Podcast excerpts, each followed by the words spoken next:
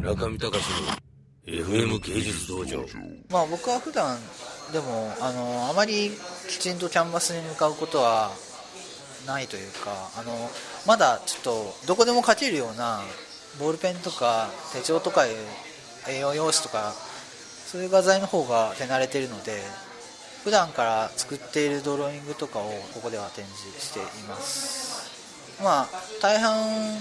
が1回インクジェットプリントした画像というものをまた水でぼかすぼかしてその上からペンで加筆するっていう作品を作ってるんですけど、まあ、これは完全に僕のだからすごい好きなイメージっていうものを1回インクジェット通すことによって、まあ、現実に出てきて物質としてこれはだから画像からインクジェットに変わってるわけですね。それをまた水で溶かして再びこう輪郭を探すという作業をしています。まあでも何も考えずというか、まあ、ある程度軽やかに自然にこう単純に色が綺麗だからとか、まあ、構図が好きだとかこのキャラクターが好きだっていうところをそのままあのいじくって使って作品にしてるのでまだまだこれからちょっと研究していきたいと思っている作品です。まあ特に自分の好きなものを選んでるんですけどこ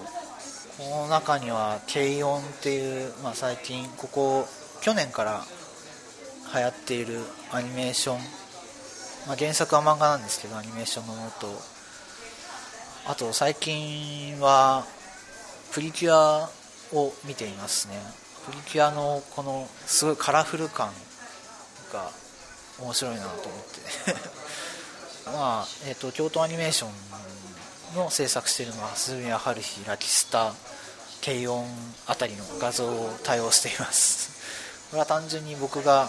結構それしかチェックできていないという現状があるんですが、まあ、単純にファンの層がの分母が多いので多分僕たちの場合は僕たちって言ってもつまりあの僕と同世代の年代の層っていうのはあのもう小学校の頃から例えば小学校にパソコン室があったりとか手元にパソコンがあったりっていうネット環境が最初からあったわけで自然にこうインターネットに画像が流通したりっていうことを直に経験していたりする層だと思っていて、まあ、もちろんミスターさんもあの最近のアニメもすごいチェックされていたりするんですけど僕たちの場合はそうですね。結構もうそれを素直になんか好きっていうエネルギーだけで作品の中に導入してるかなっていうところはあったりします。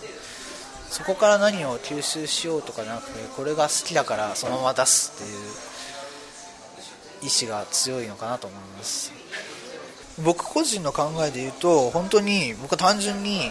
見たことのない新しいものが見たいという意思で例えばもう大量の画像を集めたりとか大量のこうフライヤーを集めたり人の同人誌とか美術作品を買ったりっていうことを繰り返していて。だからアニメがどうとか漫画がどうとかじゃなくて僕の好きなこの可愛いイメージとそれからなんか抽象的な表現とこの物質感とってのを合わせたら単純になんか他の人が作ってないもの見れるなっていうなんか直感的な感じで普段から制作をしたりするので。うん何か文化に根ざしてっていうようなことはもちろん考えてますし勉強中なんですけど